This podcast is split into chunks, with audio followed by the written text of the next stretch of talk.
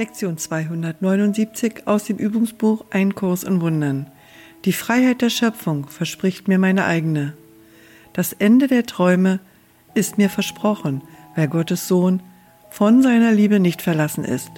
Nur in Träumen gibt es eine Zeit, da er im Gefängnis zu sein scheint und eine zukünftige Freiheit erwartet, wenn es sie überhaupt gibt.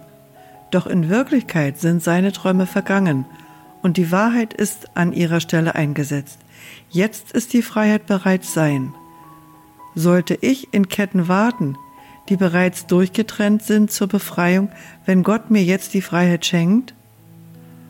Heute will ich deine Versprechen akzeptieren und ihnen meinen Glauben schenken.